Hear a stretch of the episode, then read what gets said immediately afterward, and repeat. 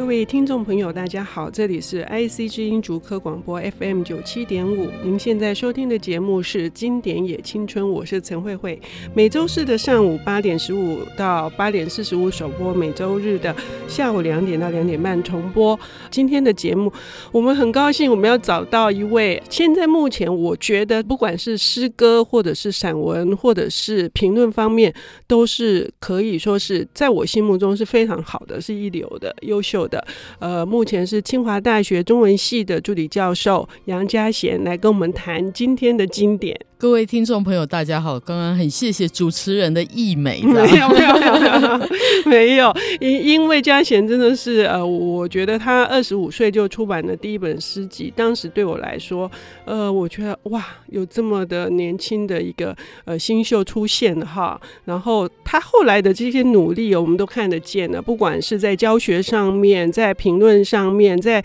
呃很多的推广阅读的策展上面，我觉得他都投入了很大的心。学那今天因为很特别的是他自己选的这个作家哈，大家应该是耳熟能详啊。就算很多人说，如果说是做一个调查，你听过但是没看过的作品，这个也会 列名其中，这个也一定，而且是前几名哦，是。呃，三岛由纪夫，呃，三岛由纪夫的那个代表作，大部分一谈就谈到金阁寺。对，可是今天嘉贤选的这一本不是，是叫《爱的饥渴》。嗯、那《爱的饥渴》这本书呢，非常凑巧，嘉贤二十五岁写的第一本诗集。然后这本书是三岛由纪夫二十五岁的创作哦，真的，我自己没发现这个巧合。二十五岁真的是太离谱了，我觉得我只能用离谱可以写出这种 是是是哦，这如何离谱法？你嗯、呃，我觉得就是。三岛由纪夫，他其实，我想他在台湾其实有相当不少的读者，读者嗯、对每一代的文艺青年，好像其实都会读他哦。嗯、因为我们其实，如果这个不同代的这个呃爱书人，如果来列出自己心目中的这个经典必读清单的话，嗯、我相信有些名字是上上下下的，但是三岛由纪夫恐怕都是，尤其是当大家年轻的时候，他特别会吸引我们。因为三岛的书里面，他总是会表现出一种对美的执着，嗯，对，然后对那种人类心灵那种比较扭曲黑暗的部分，他有一种强烈的探索的兴趣，嗯。那坦白说，我其实读他的小说的时候，我觉得现在我现在有一点中年了，我想起来就会觉得 他其实东西是 是有一点别扭的，可是那个别扭其实是他的个性。所在，也许也是造成他的一个作品的魅力的来源，这样子。呃，那其实大家如果走到图书馆一看，大家就可以发现，就是说，像三岛由纪夫的作品，他在台湾一定是长期的受到注目跟欢迎，因为其实他遍布在各个不同的出版社，他的出版品这样子，是是对，所以。我觉得今天读它，就是说我并不觉得《三爱的饥渴》一定是三岛最好的作品，嗯、但是我觉得它有一点能够纪念，就是我在读这个书的时候，大约是十九二十岁的时候，嗯、呃，受到的那种激荡跟共鸣这样子。对，我觉得既然这个是要讲经典跟青春的话，我就想说，哎，那来讲一讲我其实年纪比较小的时候读到的作品。你是一个很超熟的老灵魂，是。所以，呃，这本书我们知道，三岛由纪夫他常常被人家讲他是聪明过头了，嗯哼啊。所以嘉贤说的，他探索到人的很比较扭曲的、嗯、比较黑暗的那个心理的层面，而且是非常精准的，嗯啊，就是有一个直木赏的得主，嗯、那个小池今日子是他的忠实的粉丝，嗯、他自己认为自己是三岛的追随者之外，嗯、他还是三岛的赝品，就是仿冒。哦、他自己这样觉得，他自己这样觉得，呃、他就会觉得说，三岛对他影响最大的也是爱的饥渴。嗯哼，为何？嗯、所以一定要听你讲，我很想知道为什么。好，其实我觉得，呃，当我十九二十岁的时候，读到这个故事的时候，我想他对我有几个吸引的点呢、啊？一个就是说，它里面讲到一种比较禁忌的爱情跟欲望。嗯，对，比如说它里面其实是有一般也许事情不容的，比如说媳妇跟公公呃，之间的关系，但是就是说，我会觉得说，像这一类的东西，在文学作品里面看到的时候，我们完全不用用道德的眼光去看它，因为其实古今中外的文学经典，到处都是这个，比如说情妇或者是逾越的界限的这种故事，这样子。那呃，我觉得她在这里面那个女主角月子，嗯、呃，她这个丈夫去世了，然后她来跟公公一家住在一起，啊、呃，那她在跟公公一家住在一起的时候，公公又对她示好。所以他在这整个过程当中，他怎么样去安放他自己的那个寂寞而且孤独的心灵？然后再来是他的心灵，其实跟一般常人有一点不太一样。嗯，对他，他喜欢受到痛苦的煎熬，他有时候常常会刻意的使自己坠入那种痛苦的地狱之中。他想知道自己在这个炼狱之中，他可以支撑多久？越痛苦对他来说，反而有一种反向的甜美会存在。嗯嗯，而且表示他活生生的活着这件事情，痛苦其实是使人感觉到活着的一个很重要的东西，这样子。所以我觉得他在里面写的东西，写的那个画面，有时候是有点恐怖。比如说，她的丈夫时常有外遇，可是她丈夫突然得了那个急性伤寒，嗯，然后就是呃卧病在床。那结果这个女主角月子非常高兴，因为丈夫这么重病。她可以独自拥有那个丈夫，嗯、尤其她丈夫的病是具有传染性的，嗯、后来只能住到隔离病房，嗯、其他人都不能来探望，嗯、只有她能够独自拥有这一个身体。当她要接近那个传染病医院的时候，她、嗯、是雀跃的，对，她觉得那是一座孤岛。对，那是他们两个可以共享的孤岛，是我觉得不寒而栗。没错，我觉得其实是很可怕的。他的爱情其实是以这种恐怖的自我认知来作为基础的，所以他会觉得那是他一生最幸福的时光，就是她在看护她的丈夫，看着她丈夫慢慢的死掉的那个痛苦的死亡的过程当中，这样子。对，那。那一种，她把她跟丈夫之间，把她就是隔离在一个小小隔离病房里面的时候，她感觉到一种窒息的甜美。嗯，那个东西就是她要的。嗯，所以当她丈夫去世之后，她去跟公公住在一起之后，她又爱上了这个男佣。可是她跟男佣之间，其实不管是在知识水平，嗯，或者是他们习惯使用的语言，或者是阶层上，嗯，其实都有很大的差距。嗯。我觉得在读这个过程当中的时候，你就会觉得说，这个女主角好像又她积极于去寻找有没有新的地狱，嗯，可以让我去参与这样子。嗯嗯、然后她现在又找到了一个，哇，你的形容好棒，积极的去寻找一个新的地狱。可是老实说哈，我我觉得这个强度这么高，嗯、就是三岛由纪夫给的文学作品都是。有一个强烈的悲剧，对。然后呢，这本书据说他是为了要，呃，向莫里亚克写的泰瑞斯的《极爱人生》致敬。嗯。可是他是反泰瑞斯的，嗯，就是说他不想要塑造一个像泰瑞斯那样子，他要是一个那种呃。火山之下的，嗯、他是要塑造一个像月子，嗯，我觉得这个名字也取得非常的，对，是喜悦的月，对对，对。非常的讽刺，就是你他从来没快乐过，他的快乐都在痛苦当中，对，对。所以那个原因是什么？其实这样的女生在我们身边，我们是看得见的，尽管她的情节看起来是欲举的，嗯，可是那个心态上面。我觉得是到处可见的那种。我觉得月子这一种这一种女性，她好像有一种在压抑当中得到快乐，然后呃，她好像在面对痛苦的时候才能够激发她的某种生之欲望。虽然这种生之欲望是以一种几乎靠近死亡的痛苦来表现。嗯嗯、我们看到在这个小说里面，当月子感受到痛苦的时候，她甚至。让自己的手去让火焰烧伤，他都没有感觉，这样。嗯嗯嗯呃呃，他那个好像是他公公把他的手推开，要不否则他，否则嗯，否则他可能就更加。哎，我我们还是想要去理解说那种独占的来由是什么。哈，我们节目先休息一下，我们等一下回来听嘉行跟我们好好的聊这个爱的饥渴。谢谢。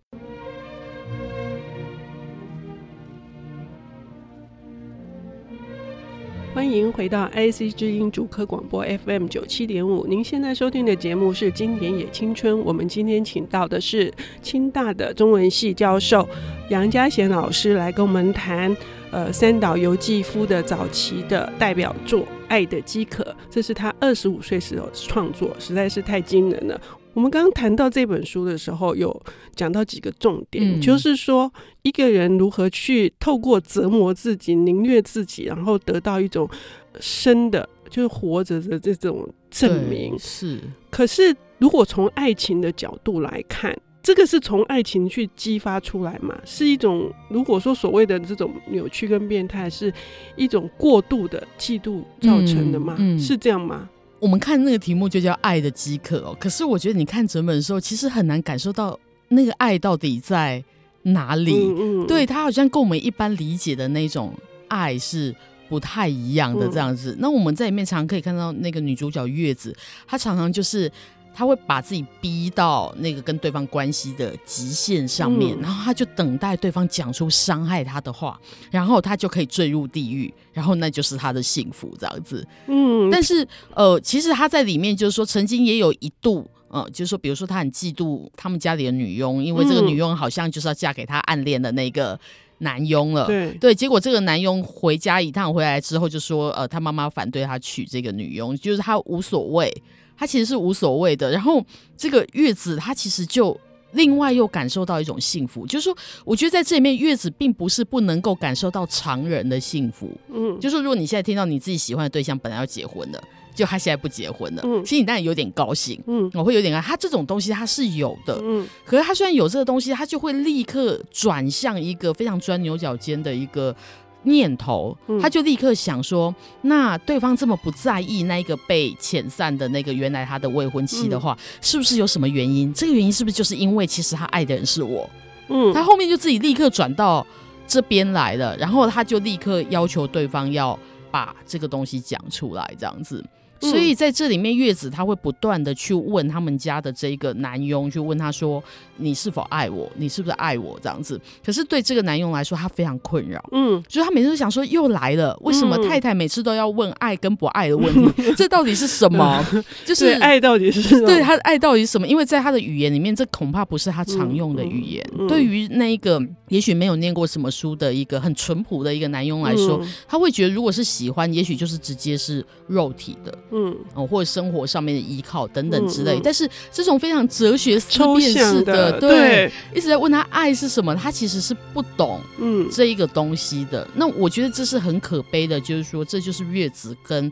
对方之间的那个最大的隔阂，这样子。嗯，所以月子好像他好像只要面对爱情这件事情的时候，他的那种本能性的部分反而失去，他反而坠入那个语言。辩论的那个虚悬的、嗯嗯、的那个部分，这样子，嗯、所以我会觉得，就是说，三岛他其实在写这本书的时候，他里面其实通过月子，他总是不断的要去说明跟论证，嗯，嫉妒是什么。嗯，然后生命是什么？死亡是什么？就是确实读的时候是会有一点论文的感觉，